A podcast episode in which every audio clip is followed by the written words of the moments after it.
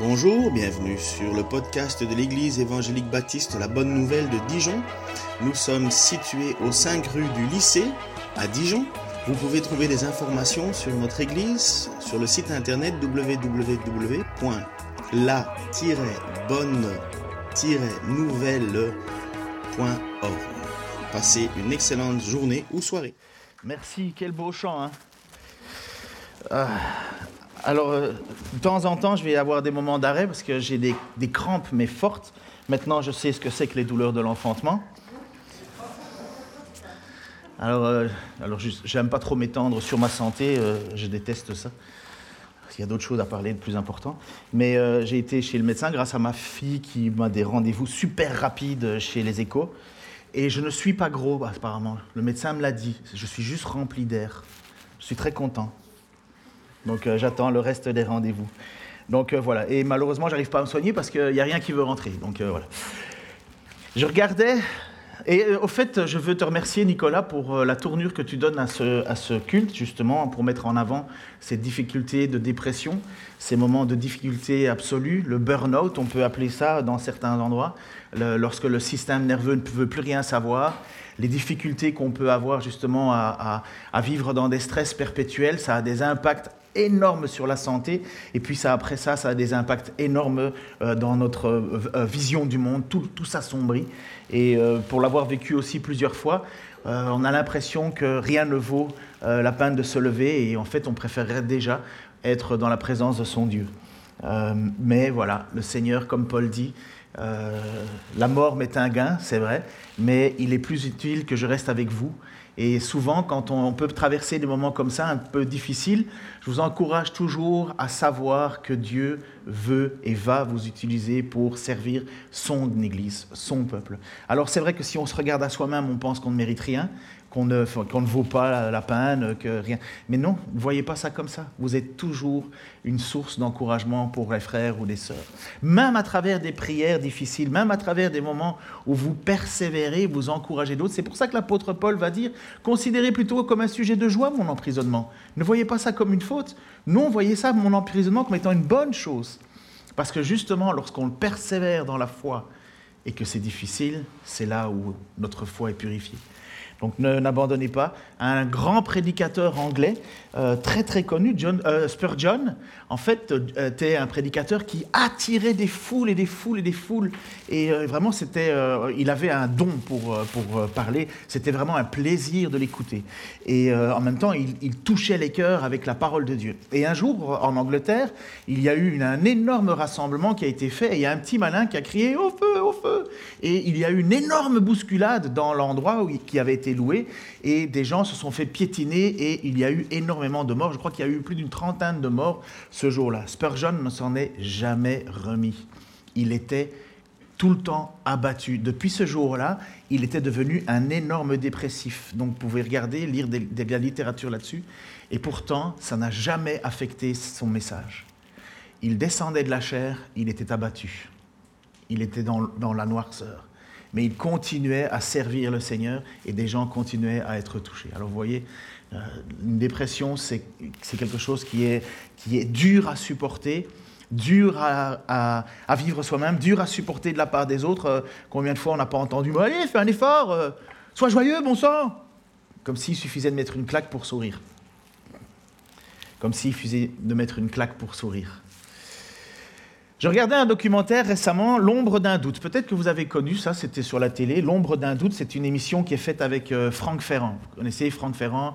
Euh, Pour ceux qui regardent le Tour de France, euh, c'est lui qui, euh, nous raconte tous les vestiges de France. France qui est quand même, il faut le reconnaître, le plus beau pays du monde. hein. avec justement, et quand il est vu, je ne suis pas français, alors ça c'est encore plus de valeur. hein. mais c'est beau de- d'entendre cet homme nous, parler du patrimoine français lorsque le Tour de France passe et alors il nous montre et il a une facilité. Et donc, il est doué, quoi. Et euh, là, j'écoutais en fait un reportage, enfin une émission qu'il avait faite, donc je suis tombé là-dessus en, cherchant, euh, sur euh, l'histoire en fait de Jésus-Christ. Et il y avait dans tous ceux qu'il avait interviewés dans son montage un homme qui s'appelle Frédéric Lenoir, peut-être que certains le connaissent, qui est histo- historien pardon,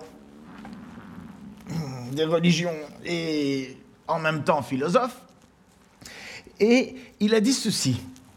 Jésus qui marche sur l'eau ou qui change l'eau en vin, ça, on n'a jamais vu ça. On ne voit pas comment on pourrait le faire, sinon à travers une intervention divine miraculeuse, donc surnaturelle. Nous, on dit Amen. Et ce qui fait qu'il n'y a que les croyants qui peuvent croire en ce type de miracle. Donc pour, Franck, euh, pour euh, euh, Frédéric Lenoir, en fait, il dit, voilà, la Bible nous dit des choses miraculeuses et à laquelle lui, il ne veut pas souscrire. Il dit, il n'y a que les croyants qui croient ça, nous, on ne croit pas. Nous, on est des hommes de raison et d'intelligence, donc on ne croit pas ça. C'est triste parce qu'on voit qu'ils se ferment et ils ferment la totalité de l'écriture. Finalement, ils vont toujours vouloir expliquer euh, quelque chose. Pour le, il y en a un autre qui expliquait que pour euh, l'eau transformée en vin, en fait, c'est parce qu'il y avait eu du dépôt de raisin dans le fond de l'eau, de la cuve, et qu'en ayant versé, euh, en rempli d'eau, ça aurait brassé le restant de fond de raisin, et finalement, c'est comme ça que l'eau se serait transformée en vin, et ainsi de suite, et ainsi de suite. Vous savez, ils ont toujours une, une, une, réflexion rationnelle, essayer d'expliquer rationnellement, parce qu'ils ne veulent pas voir le, le, le côté miraculeux, ils ne veulent pas voir que l'action de Dieu. Et vous savez, c'est absolument pas anormal. C'est triste, mais c'est pas anormal. Parce que l'apôtre Paul va le dire dans l'épître aux Corinthiens. Il va dire cela à un certain moment parce que les Corinthiens se vantaient d'avoir une sagesse.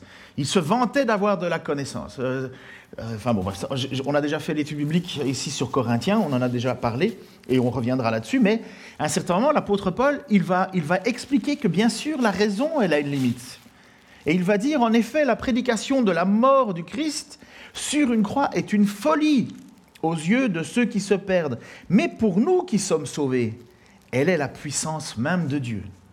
N'est-il pas écrit Je détruirai la sagesse des sages et je réduirai à néant l'intelligence des intelligents. Où est le sage? Où est le spécialiste de la loi? Où est le raisonneur de ce monde?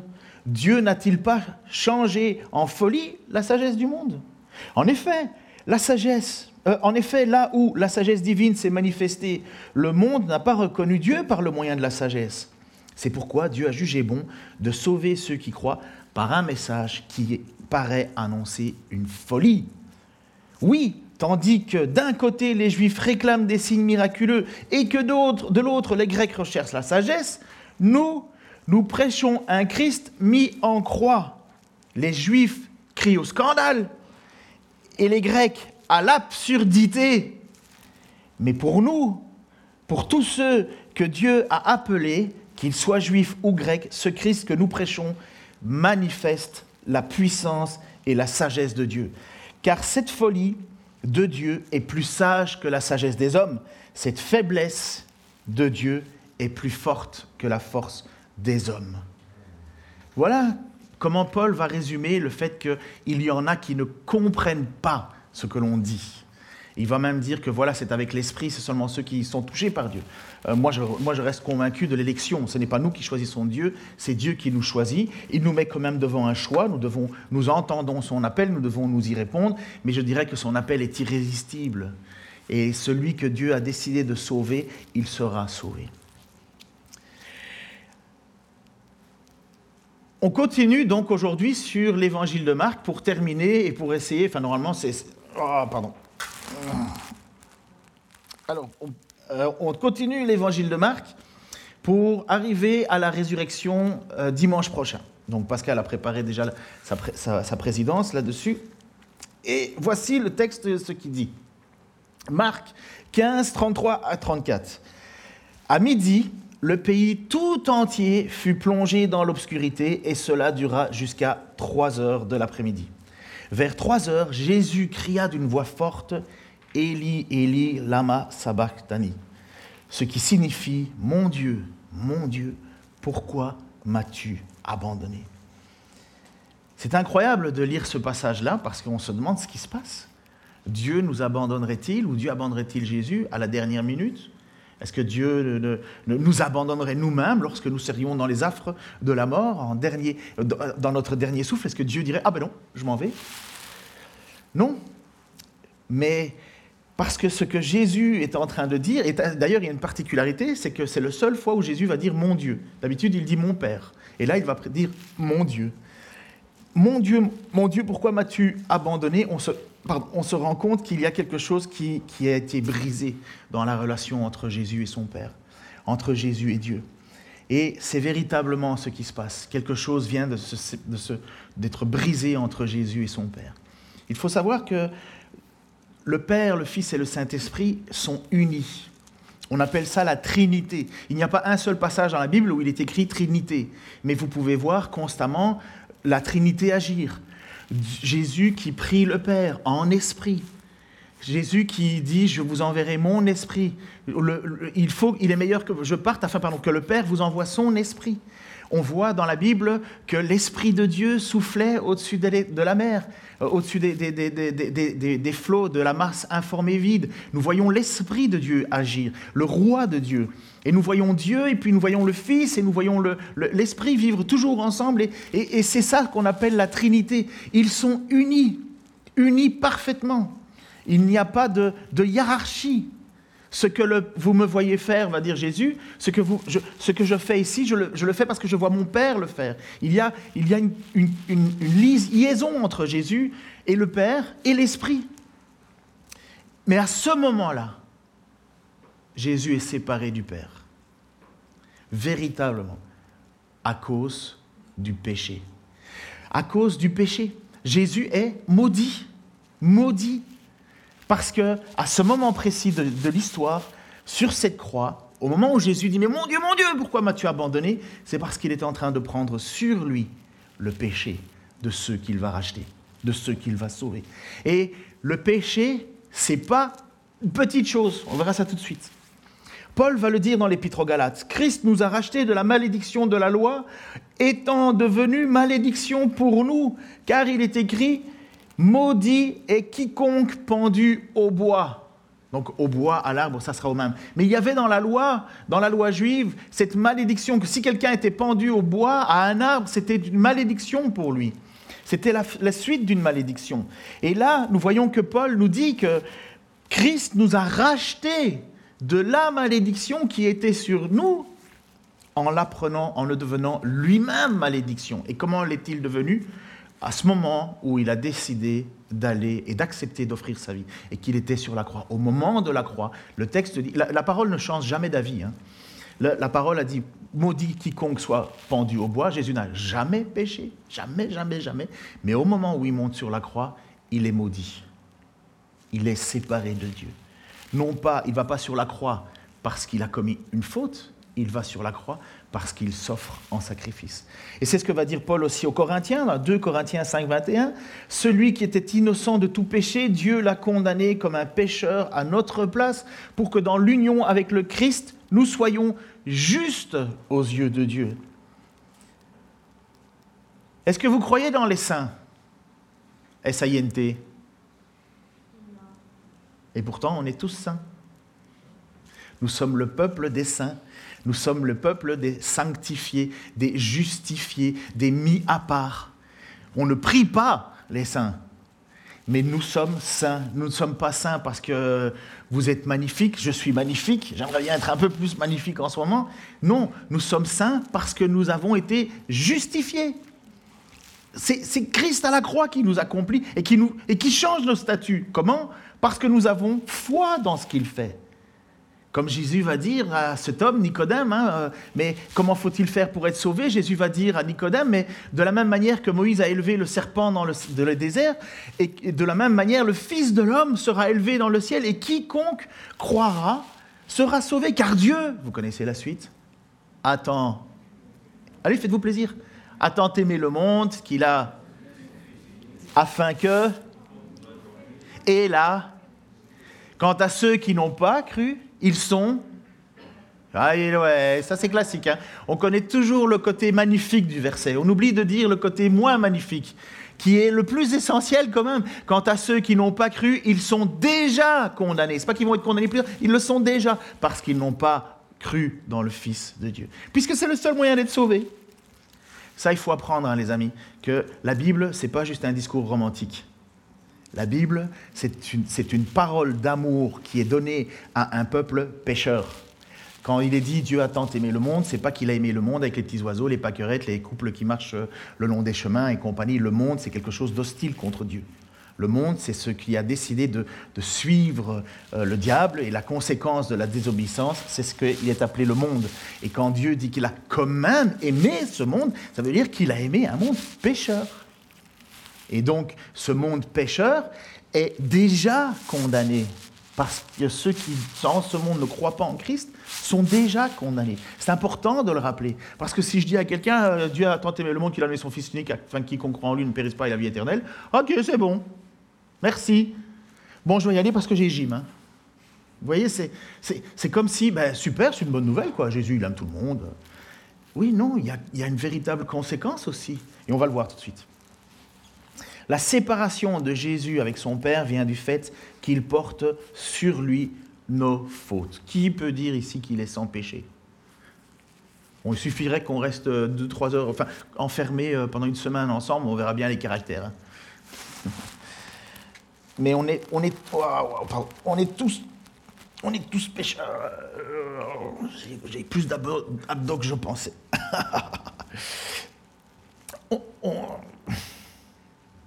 ne peut pas croire que le péché n'est pas grave. On ne peut pas croire que le péché n'est pas grave. Parce que le péché a coûté la vie du Fils de Dieu. Et on ne peut pas nier que Dieu nous aime parce qu'il a donné son Fils. Mais Dieu ne peut pas laisser impuni le péché. Dieu ne dit pas Oh, c'est pas grave. Oh, Comme quand j'étais petit, on m'avait dit qu'il fallait que j'aille m'asseoir sur les genoux d'un monsieur avec une fausse barbe en plastique blanche et que si, j'avais été sage, euh, j'allais recevoir plein de cadeaux. Vous imaginez, euh, j'ai pas été pour ses genoux. Hein. Alors, est-ce que tu as été sage cette année? Oui, oui. Toujours? Non? Bah, c'est pas grave, tu auras des cadeaux quand même. C'est pas Dieu, ça. Un seul petit péché entraîne la chute. Un seul. Comme va, dire l'épître de Jacques, si nous péchons contre une partie de la loi, nous péchons contre la loi en entier. Celui qui n'était pas meurtrier, mais adultère. Ou celui qui a décidé ou qui a, bien, ou qui a dit qu'il préférait la mort de son frère. Et donc nous sommes là, devant cet, état des choses, cette difficulté pour nous, êtres humains, nous sommes sous la colère de Dieu. Nous sommes coincés avec cela. Et pourtant, Dieu va réaliser quelque chose d'absolument incroyable. Il va nous justifier tout en étant juste. Dieu n'a pas décidé de changer sa loi. Dieu n'a pas dit, et Dieu ne fera jamais, modifier la loi. Pas un iota de la loi ne passera, va dire Jésus. Un iota, c'est une toute petite euh, virgule, c'est comme un peu euh, un accent sur, une, euh, sur un i, un iota. Pas un iota de ma loi ne passera. Ça veut dire que tout, est, tout se garde mais Jésus vient l'accomplir. Et quand Dieu dit qu'il le péché mérite la mort, le péché mérite la mort. Jésus, Dieu n'a pas changé. Alors comment est-ce qu'il fait pour faire en sorte que nous, qui sommes pécheurs et qui méritons la mort, nous sommes quand même sauvés et que Dieu ne change rien à sa loi? Comment il fait? Eh bien c'est ça. C'est ça l'évangile. C'est ça que Paul va écrire aux Romains dans son chapitre 3, versets 21-26. Mais maintenant, Dieu a révélé comment il nous déclare juste sans faire intervenir la loi, donc ses commandements. Comme l'avaient annoncé les livres de la loi et les écrits des prophètes. Dieu déclare les hommes justes par leur foi en Jésus-Christ. Et cela s'applique à tous ceux qui croient, car il n'y a pas de différence entre les hommes. Tous ont péché, en effet, et sont privés de la glorieuse présence de Dieu. Et ils sont déclarés justes par sa grâce c'est un don que Dieu leur fait par le moyen de la délivrance apportée par Jésus-Christ.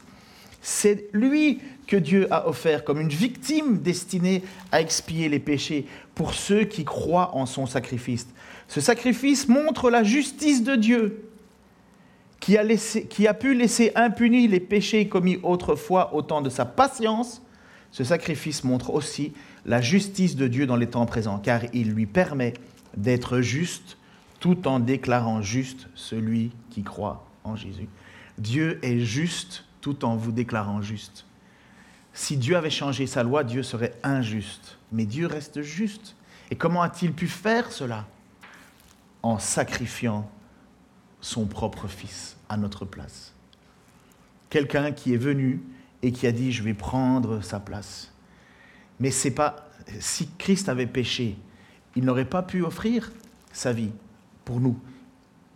Tout au plus pour lui, pour, pour, il, aurait présenté un sacrifice pour sa propre personne, pour, pour ses propres fautes. Mais comme Jésus, qui est un bien meilleur grand prêtre que tous les autres grands prêtres qui, qui, allaient chaque année dans le temple apporter un sacrifice pour le pardon des péchés et qui devait d'abord apporter un sacrifice pour le propre pardon, là, Jésus vient devant Dieu et il s'offre lui-même comme sacrifice parfait. Et c'est ça l'idée de ce, ce, ce, cadeau que Dieu nous fait. C'est Dieu lui-même, comme quand Jean-Baptiste a vu son cousin quelque part venir, et il a dit, mais c'est lui l'agneau parfait de Dieu qui ôte le péché du monde. Et c'est ça qui, nous, qui, nous, qui, nous, qui est complètement une folie pour le monde. Et je comprends que c'est une folie. Qui d'entre nous mériterait que Dieu prenne notre place? Pour un grec, un Dieu, ça prend, ça, ça prend pas la place d'un homme. Un Dieu, c'est un Dieu. Pour un juif, le Dieu trois fois saint s'abaisserait et mourrait. C'est un scandale. Comment peut-on imaginer ça? Et pour nous, qui avons placé notre foi, nous savons que c'est le seul et unique moyen de pouvoir recevoir cette grâce. Parce que c'est Christ, l'agneau parfait qui l'a pris à notre place. Et c'est ça l'évangile. L'évangile, c'est rien d'autre. Est-ce que vous pensez que les foules comprenaient ce qui se passait à ce moment-là? Vers 3 heures, Jésus cria d'une voix forte. Donc Jésus a agonisé pendant environ 6 heures. Et nous, alors, quand alors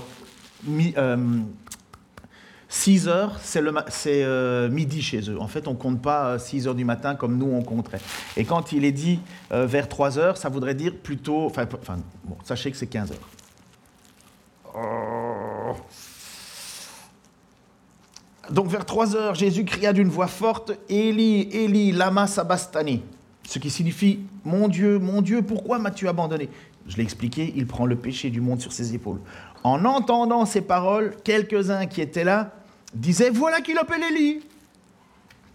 Un homme courut, imbibait une éponge de vinaigre, la piqua au bout d'un roseau et lui présenta à Jésus pour qu'il boive en disant, Laissez-moi faire, on va bien voir si Élie vient le tirer de là. Regardez à quel point le monde est mauvais.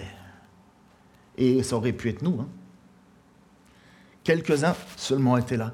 Mais le monde rigole de ce Dieu qui est en train de s'offrir en sacrifice. Ils ne croient pas. Ils, se foutent de leur tête, de sa tête, de Dieu. Alors j'ai fait euh, quelque chose que je ne fais pas d'habitude. C'est pas ma tasse de thé en style musical, mais j'avais envie de le faire et j'ai demandé à David de me proposer un, chant lyrique. Euh, et j'étais tout étonné. Donc c'est Jean-Sébastien Bach qui va être chanté par euh, le Netherlands Bach, je ne sais plus quoi, Académie ou quelque chose comme ça. Enfin, un groupe de musique qui chante toutes les chansons de Bach.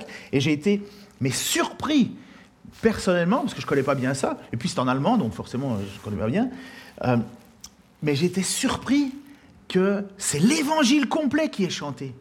Et pour essayer de vous mettre un côté dramatique sur ce que l'on est en train de lire dans le texte, je pense que Bach est meilleur que moi, alors on va laisser la place à Jean-Sébastien Bach.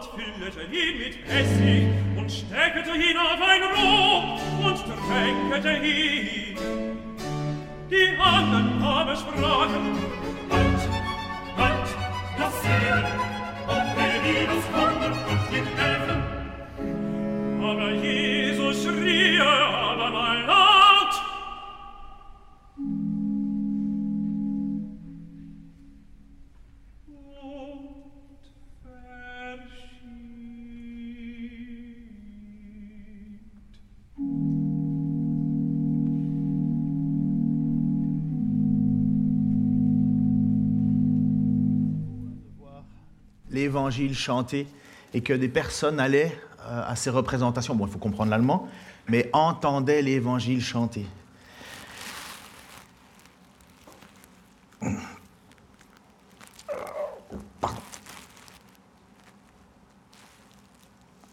Monsieur Bach a essayé de mettre euh, en évidence le côté triste et lourd de cette situation, car à ce moment-là, sous nos yeux, se déroulait ce que Ésaïe avait déclaré. Donc on prend souvent Ésaïe 53, mais c'est normal, c'est vraiment un texte clé pour comprendre qui est ce fameux Messie que les Juifs attendaient. Et voici ce qu'il va dire, il était, Ésaïe 53, donc environ sept siècles avant, il était méprisé, abandonné des hommes, homme de douleur, habitué à la souffrance. Oui, il était semblable à ceux devant lesquels on détourne les yeux. Il était méprisé et nous n'avons fait aucun cas de sa valeur. Pourtant, en vérité, c'est de nos maladies qu'il s'est chargé. La maladie, c'est le péché. Et ce sont nos souffrances qu'il a prises sur lui, alors que nous pensions que Dieu l'avait puni, frappé et humilié. Mais c'est pour nos péchés qu'il a été percé. C'est pour nos fautes qu'il a été brisé. Le châtiment qui nous donne la paix est retombé sur lui. Et c'est par ses blessures que nous sommes guéris. Voilà, vous comprenez que au pied de la croix, c'est tragique. C'est tragique parce que vous voyez comme Dieu a déployé un immense plan de rédemption. Depuis, la désobéissance d'Adam et Ève, Dieu avait déjà prévu que dans la descendance d'Ève, un enfant naîtrait et écraserait la tête du serpent. Et cette, cette descendance de Ève, c'est Jésus. C'est pour ça que Pierre va dire que la femme sera sauvée en enfantant. C'est pas parce qu'une femme met au monde un enfant qu'elle est sauvée, c'est parce qu'il est en train d'expliquer que par la naissance et par l'enfantement de Ève qui va donner jusqu'à Jésus, le salut va venir par lui. Voyez à quel point Dieu a mis tout en place pour nous sauver. Tout a été mis en œuvre pour nous sauver. Vous savez, ils étaient ensemble, liés, le Père, le Fils, l'Esprit. Et c'est comme s'il faut s'imaginer ce que ça vaut, mais il faut s'imaginer une réunion dans le ciel où ensemble, ils trouvent, ils cherchent un moyen de nous sauver, notre, sa création. Il, il veut nous sauver. Et comment ils font? Ils décident que le Fils va s'offrir en sacrifice lui-même. Ça ne lui a pas été imposé, puisque Jésus va dire, je donne ma vie, personne ne me la prend. Mais c'était conclu, ils avaient décidé que de cette intimité super profonde, elle allait être brisée à la croix par le péché, pas le sien, le nôtre. Mais vous vous imaginez? Une seule seconde, on vous prend un de vos enfants pour pardonner les péchés du voisinage Et encore, nos enfants, parfois, on dirait, euh, comme il y a certains parfois sur, euh, des posts Facebook, euh, deux ados à vendre, pas cher. Mais Jésus était parfait. Méliton de Sardes. Alors, qui connaît Méliton de Sardes? Moi, je ne le connaissais pas jusqu'à. Mais j'ai trouvé très bien ce qu'il a dit. Méliton de Sardes fait partie de l'Église du deuxième siècle. Et il va dire quelque chose qui est, qui est tellement profond. Alors, on appelle ça les pères de l'Église. Alors, ça ne veut pas dire qu'ils ont autorité, ce qui dit n'est pas valeur d'évangile, mais nous reconnaissons quand même une sagesse. Nous voyons quand même euh, euh, chez eux des choses qui, qui, sont prenantes. Et voilà ce qu'il va dire. Et je pense que j'ai même affiché le texte de Ouais. Lui qui a suspendu la terre dans l'espace, le voilà suspendu sur la terre. Lui qui a fixé les cieux, le voilà fixé par des clous. Lui qui a porté la terre, le voilà porté sur un arbre. Le Seigneur de tous est exposé à l'ignominie dans un corps dénudé, Dieu mis à mort. Il va dire un peu plus tard, et pour que l'on ne voit pas, donc les luminaires se sont éteints et le jour s'est assombri, parce qu'ils ont assassiné Dieu pendu nu à un arbre. Vous savez que pendant, six, heures, les, ténèbres ont recouvert, il faisait nuit. Ce n'est pas une éclipse, on ne sait pas ce que c'est, mais il faisait nuit. Pendant au moment où Jésus était en train de mourir, d'agoniser, il faisait nuit. Et puis il va dire aussi, c'est lui qui a fait le ciel et la terre et qui, au commencement et avec le Père, a façonné l'homme qui a été annoncé par la loi et les prophètes, qui a pris un corps humain dans le sein de la Vierge et qui a été pendu au bois. L'agonie de Jésus va durer six heures. Et tout cela fut entouré de choses surprenantes. Des signes tellement surprenants que l'officier romain, donc il est en garde, il est le, chef de 100, 100 soldats, il va à un certain moment dire cette phrase, cet homme était vraiment le Fils de Dieu. Il n'était pas croyant. Il était là, son but c'était de s'assurer que les gens mouraient. Et il avait une garnison, euh, il était, il avait, il avait, c'était un centurion. Centurion, ça fait 100. Et il était là pour s'assurer. Et il a tellement vu des choses incroyables qu'il ne pouvait pas dire autre chose. Certainement, cet homme était le Fils de Dieu. Ou d'autres passages vont dire certainement cet homme était juste. Mais qu'est-ce qui s'est passé? Eh bien, voici ce qui s'est passé. Marc 15, 33 nous dit Mais quand il fut 6 heures, il y eut des ténèbres sur tout le pays jusqu'à 9 heures. Vous avez déjà assisté à une éclipse solaire totale? Moi, je me souviens qu'on était jeunes, ma femme était enceinte jusque-là, et on était parti de Bruxelles jusque je ne sais plus où, perdu dans les champs français, pour être vraiment au milieu du passage. Je ne sais plus, ça devait être en 80. T'es né en 99, donc ça devait être en 98 euh, ou en 99. Et il y a eu une éclipse solaire qui est passée en France. C'était surprenant. Le monde s'arrête, les oiseaux s'arrêtent, il est midi, tout s'arrête. Alors, est-ce que c'était une éclipse totale? Non, parce que à Pâques, c'est la pleine lune. Il ne peut pas y avoir d'éclipse si c'est pleine lune. C'est pas possible. Euh, bien que Dieu peut faire toutes choses de possibles, bien entendu, mais c'était pas ça. C'était véritablement quelque chose de, de, surprenant. Et sachez que quand, dans les textes bibliques, il est annoncé des ténèbres, de noirceur, c'est toujours la colère de Dieu. La colère de Dieu, c'est s'abat sur le monde, et elle s'abat sur Jésus. Et puis nous avons Luc 23, 24 qui dit Le soleil resta entièrement caché, le grand rideau du temple se déchira par le milieu, enfin de haut en bas. Dans le temple, il y avait le lieu saint et le lieu très saint. Le lieu très saint, personne ne pouvait y aller si ce n'est un prêtre une fois par an pour apporter le sacrifice d'expiation des péchés du peuple. Je vous, passe les détails.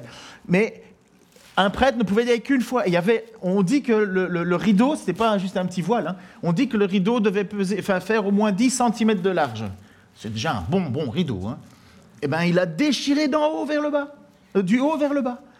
À ce moment-là, Dieu fait cela. Alors, c'est sûr que quand tu es loin de Jérusalem, tu vois pas ça. Mais quand tu es dans le temple, c'est dramatique, mais enfin, on ne peut pas aller à cet endroit-là. C'est interdit. Dieu a ouvert ce passage-là, puisqu'il n'y avait plus besoin d'aller apporter des sacrifices au temple. Jésus est le sacrifice. Et hop, Dieu ouvre cela. Et alors une autre chose qui est faite, et là c'est encore plus flippant, et voici qu'au même instant, le rideau du temple se déchira, c'est ce que Matthieu 27 nous dit, en deux, de haut en bas, la terre trembla, Il y a eu un tremblement de terre en Italie hier euh, de 5,6, hein, je ne sais pas si vous savez. La terre trembla, les rochers, les roches se fendirent, c'est que c'est déjà du bon tremblement de terre. Des tombes s'ouvrirent et les corps de beaucoup d'hommes fidèles à Dieu qui étaient morts ressuscitèrent.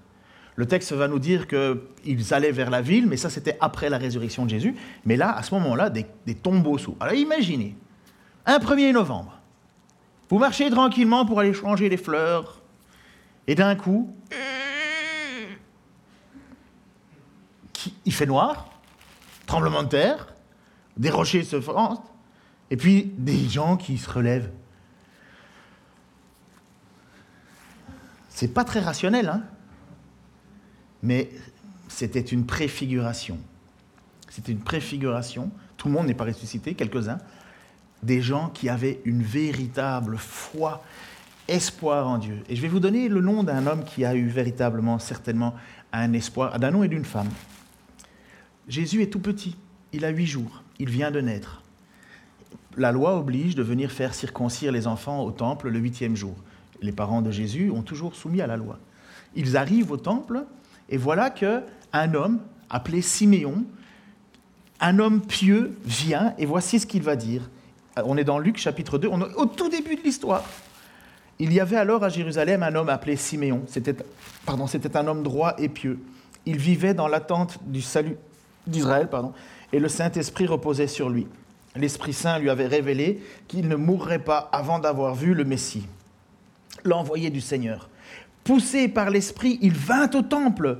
Quand les parents de Jésus apportèrent le petit enfant pour accomplir les rites qu'ordonnait la loi, Siméon le prit dans ses bras et loua Dieu en disant, Maintenant, Seigneur, tu laisses ton serviteur s'en aller en paix. Tu as tenu ta promesse, car mes yeux ont vu le Sauveur qui vient de toi et que tu as suscité en faveur de tous les peuples il est la lumière pour éclairer les nations, et il sera la gloire d'Israël, ton peuple. Le père et la mère de Jésus étaient émerveillés de ce qu'il disait de lui. Simeon les bénit, et il dit à Marie, sa mère, sache-le, cet enfant est destiné à être pour beaucoup en Israël une occasion de chute ou de relèvement. Il sera un signe qui suscitera la contradiction. Ainsi seront dévoilées les pensées, les pensées cachées de bien des gens. Vous voyez, on apporte Jésus au temple et poussé par l'Esprit, un homme qui aime de tout son cœur le Seigneur et qui a même reçu cette, parole, tu ne mourras pas avant d'avoir vu mon, mon Seigneur, mon Messie, il a un tout petit truc entre les mains. Et qu'est-ce qu'il dit? Je peux mourir en paix. Je peux mourir en paix. Et moi, ça c'est mon idée, hein, je pense que, puisque après ça, l'histoire va monter, on va avoir 33 ans plus tard, hein, puisque Jésus aura vécu environ 33 ans. Je pense qu'il doit être décédé, je ne peux pas l'affirmer, mais au moins ce que je sais, c'est que le texte nous dit qu'il y avait une femme qui était prophétesse, qui avait vécu sept ans avec son mari, et qui était décédée, qui, enfin, après sept ans de mariage, il est décédé, et puis euh, elle a vécu toute sa vie au temple, elle était très avancée en âge, nous dit le texte, et elle passait son temps, euh, jour et nuit, dans le jeûne et la prière pour louer et servir son Seigneur. Elle, je suis sûr qu'elle est décédée, elle n'a pas tenu, à mon avis, 30 ans de plus. Je me demande si ces gens-là, je ne peux pas l'affirmer, ne faisaient pas partie de ceux qui ont été ressuscités je, ne peux pas le savoir. Mais la seule chose que je sais, c'est que leur foi est authentique. Jésus n'est pas encore mort pour eux. Ils ne sont pas des chrétiens, mais ils ont une foi en Jésus. Mais Simeon va dire quelque chose d'incroyable en même temps à, Marie. Elle va dire, quant à toi, tu auras le cœur transpercé comme une épée, par une, comme par une épée. Il est en train de dire à la maman de Jésus, tu sais, tu vas être transpercé. J'ai déjà assisté à pas mal de... enfin, vous savez, j'étais photographe pour la brigade judiciaire à l'époque. Hein. et donc, j'allais euh, sur des, meurtres pour aller faire les photos et ainsi de suite. Et euh, je, me suis retrouvé un jour... Euh, c'était un jeune... un couple, enfin, deux gars. Je ne vais pas donner trop de détails, ce serait inutile. Mais deux gars, qui, des Polonais, je crois, qui avaient bu ensemble toute la nuit parce qu'il y en avait un qui avait eu un euh, un traumatisme d'amour, sa, copine l'avait quitté. Et le lendemain, quand ils se sont réveillés de beuverie, il y en a un qui pendait dans la pièce. Il s'était pendu avec un fil électrique. Et euh, moi, j'arrive, je dois faire les photos parce que voilà, c'est suspect, hein, on ne sait pas trop ce qui s'est passé. Et euh, une femme arrive et elle pleure, elle crie, elle est dans tous ses états. Et à moi, à ce moment-là, j'avais le cœur dur. J'étais en train de me dire, mais, mais mettez-la dehors, la laissez terminer notre boulot. Mais c'est irrationnel. Et quand j'ai entendu ces cris plus tard, vous savez, j'y repense encore, parce qu'à partir de ce moment-là, j'ai commencé à prier à Dieu en disant, Seigneur, ramollis mon cœur, ramollis mon cœur. Je, savais à quel point j'étais devenu dur, fort. Vous savez, le, boulot que je faisais, on voit pas mal de choses. Hein. Et si tu commences à pleurer à la première intervention, euh, tu finis pas. Tu finis pas hein. Et, euh, mais je, me disais, je peux pas. Ça faisait partie des moments où Dieu m'appelait à, changer, à quitter et à partir vers le pastorat. Parce que je voulais pas être un homme dur et sec. Je voulais pas devenir un homme cynique. Et voilà que Siméon dit à Marie, ton cœur sera transpercé. Je peux imaginer, puisque le texte nous dit, le texte de Jean, que Marie est au pied de la croix en train de voir son fils qu'elle a porté, même si nous ne croyons pas à la, virginité euh, perpétuelle de Marie, nous croyons qu'elle était quand même vierge le jour de la naissance de Jésus. C'est un cadeau, c'est afin que le péché ne passe pas par Jésus. C'est le deuxième Adam, on va dire, la deuxième personne née de la volonté de Dieu. et elle est là, et elle voit son fils agoniser. Elle peut rien faire elle peut juste pleurer. Il y a des gardes qui l'empêchent de faire quoi que ce soit. Jésus a encore de la compassion en disant Jean, voici ta mère, mère, voici ton fils. Et depuis ce jour-là, ça, ça balaye un petit peu l'idée du culte marial, mais c'est Jean qui s'est occupé de Marie, c'est pas Marie qui s'est occupée de Jean. Mais euh, voilà, donc on, voit que prophétiquement, Siméon est en train de dire, tu sais, il va être le sauveur, mais il va, il ça va toucher, ça va coûter quelque chose. Le soir venu, euh, pardon, Jésus poussa un grand cri, alors le rideau du temple se déchira, je vais me dépêcher, pardon, euh, de haut en bas, voyant de quelle manière il était mort, l'officier romain qui se tenait en face de Jésus dit, cet homme était vraiment le Fils de Dieu. Il y avait aussi là quelques femmes qui regardaient de loin, parmi elles Marie de Magdala, Marie, la mère de Jacques, le jeune ou le mineur, et de Jos, ce que l'on considère comme étant Marie, la mère de Jésus, puisque Marie a eu euh, d'autres enfants, dont Jacques, Jos ainsi que Salomé. Oh Mais il était en Galilée. Quand il était en Galilée, pardon, c'était elle qui l'avait suivi en étant à son service il y avait aussi beaucoup d'autres femmes qui étaient montées avec lui à Jérusalem. Et donc nous voyons que Marie est là, elle est présente. Je termine ce texte. Le soir venu, c'était le jour. Vous pouvez. Euh, il y a la Sainte Sainte, hein, normalement? Non, vous ne l'avez pas mis? Bon, c'est pas grave. D'accord. Le soir venu, c'était le jour de la préparation, c'est-à-dire la veille du sabbat. Joseph d'Arimathée arriva. C'était un membre éminent du Grand Conseil qui lui aussi vivait dans l'attente du royaume de Dieu. Il eut le courage de se rendre chez Pilate pour lui demander le corps de Jésus. Pilate fut surpris d'apprendre que Jésus était déjà mort. Il fit appeler l'officier de service et lui demanda s'il était mort depuis longtemps. Renseigné par le centurion, il autorisa Joseph à disposer de ce corps. Celui-ci, après avoir acheté un drap de lin, descendit le corps de la croix, l'enveloppa dans le drap et le déposa dans un tombeau taillé dans le roc. Puis il roula un bloc de pierre devant l'entrée du tombeau. Marie de Magdala et Marie, mère de Jos, donc certainement Marie, mère de Jésus, regardait où il le mettait. Jésus est mort assez rapidement. Dans Ésaïe, il est dit on a mis ton, corps parmi les riches. Joseph d'Arimathée était riche. Se tailler un, un, caveau, c'est riche. Il faut être riche. Vous savez, quand vous allez dans les cimetières, parfois vous voyez des, des tombes où c'est juste une croix et encore euh, le temps a déjà fait pas mal d'usure. Et il y en a d'autres, c'est des monuments. Quoi. Ben, c'était pas une fosse commune, là où on a enterré Jésus, c'était dans quelque chose de riche. Et cet homme aime le Seigneur, il attend le Seigneur. Vous voyez, tous les juifs pharisiens n'étaient pas non plus des méchants. Euh, il y en avait aussi dedans, mais ils n'osaient pas le dire. Ils, avaient peur de la persécution. Ils avaient peur d'être rejetés.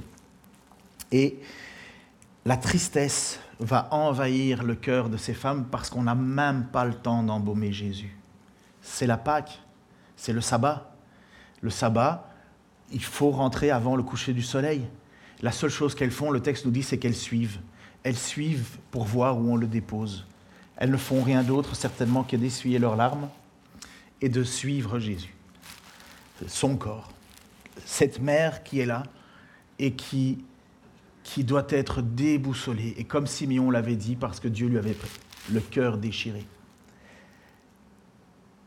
La scène est tellement touchante que je me suis dit, on va mettre quelqu'un qui chante bien et en français pour enfin pour mettre ce culte. Après ça, ça sera, donc ce sera le dernier chant. Normalement, je pensais qu'on allait faire Sainte Sainte avec, mais euh, je te, tu reprendras la suite, hein, Nicolas, après.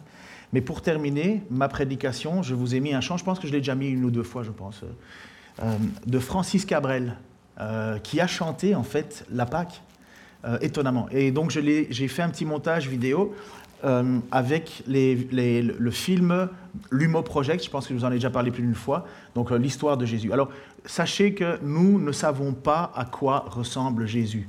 C'est juste un acteur. On ne sait pas si Jésus était petit, grand, mince, cheveux noirs, cheveux blonds. On ne sait pas. On ne sait pas. On sait juste qu'il n'avait rien pour attirer le regard. Pas il n'était pas beau. Il était commun, on va dire. Et donc, dans cette histoire, je vous demande, s'il vous plaît, parce que notre but, ce n'est pas d'idolâtrer un, artiste, hein, mais c'est de se laisser imprégner par le texte biblique. Et donc, je vous ai mis en, défilé. Mais avant ça, je voudrais euh, prier, terminer le culte, et puis je vous demanderai de méditer pendant que vous entendez ce chant. Seigneur, merci. Enfin, pas terminer le culte, pardon. Terminer la prédication, c'est Nicolas qui terminera le culte. Seigneur, merci. Merci pour ta grâce. Nous ne méritons rien au pied de cette croix, Seigneur, je ne sais même pas ce que j'aurais pensé. Est-ce que j'aurais crié avec la foule? Est-ce que j'aurais imaginé que tu n'étais pas le Messie qu'on qu'on attendait? Est-ce que je me serais trompé comme l'apôtre Pierre? Ça nous bouleverse. Et Seigneur, ce qui nous bouleverse, c'est ce si grand amour. Que tu sois, toi, venu mourir à la croix, toi qui as toi qui as fixé les étoiles, toi qui as, tout créé. Rien n'a été fait sans toi, tout a été fait par toi. Et toi, tu viens au milieu de nous pour nous sauver. Je ne l'aurais pas compris, Seigneur. Je te remercie juste. Je te prie pour ceux qui te cherchent, qui ne te connaissent pas, qui ont une vague idée mélangée de slogans et de ragots à ton sujet, qu'ils entendent ta parole qu'ils lisent ta parole et qu'ils découvrent qui tu es vraiment. Tu nous dis que la foi vient de ce que l'on entend et l'entend vient, ce que l'on entend vient de la parole de Dieu. Et nous te prions pour que d'autres encore se tournent vers toi, tant que nous en avons encore la liberté. Les taux se referment lentement, Seigneur, nous le savons, mais permets d'arracher encore à beaucoup à des ténèbres, à une condamnation, Seigneur, à être sous ta colère. Et nous te prions pour qu'ils puissent découvrir la vie sous ton amour, l'amour de Jésus-Christ pour nous, racheté par le sang, purifié par ce sang. Merci Seigneur pour cette grâce. Au nom de Jésus-Christ. Amen.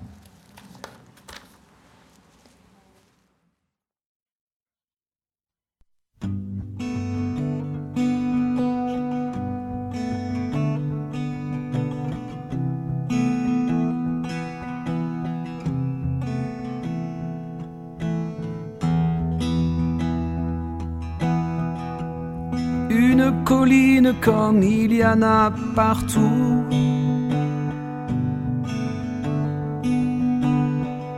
Quelqu'un a porté une croix et des clous.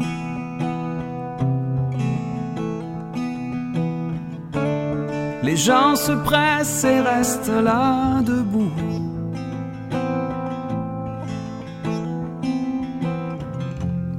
Voilà celui qui prétend parler pour nous. On rit de voir les marques à ses genoux.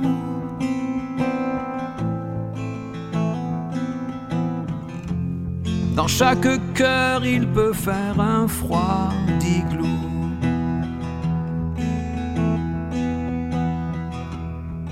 Se bouscule pour voir l'homme blessé.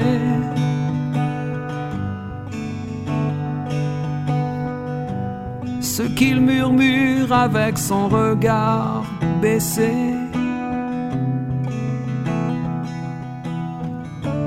C'est de l'amour que j'ai voulu vous laisser. L'amour, l'amour, y en aura jamais assez.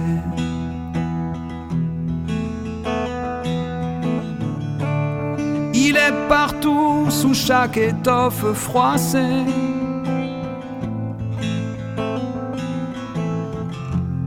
Dans chaque épine de ma couronne tressée.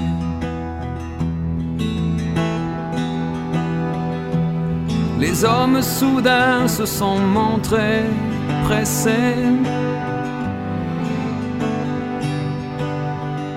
On l'a fait marcher vers cette croix dressée. Ses mains qui n'avaient jamais fait qu'embrasser.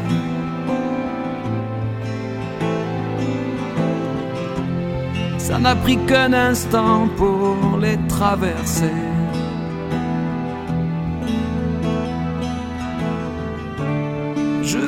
Vous laisse à ces quelques larmes versées.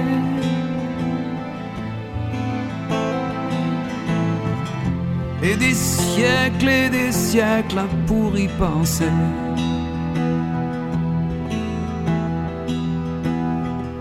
Les mots glissaient de son visage penché.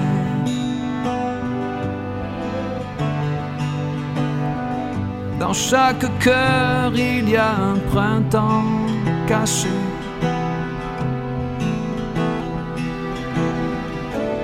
C'est le trésor qu'il vous faudra rechercher.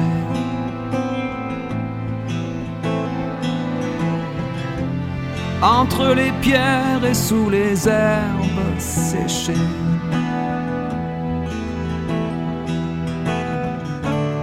Pour le faire boire, un homme s'est approché.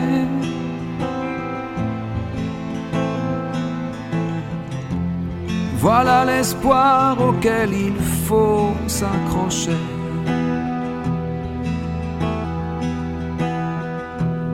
Une colline comme il y en a partout.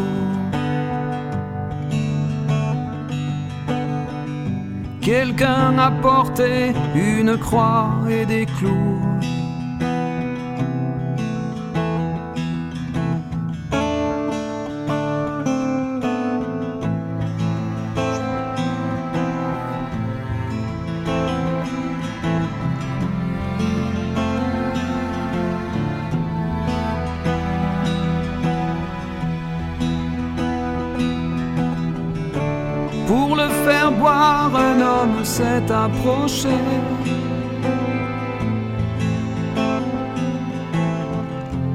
Dans chaque cœur, il y a un printemps caché.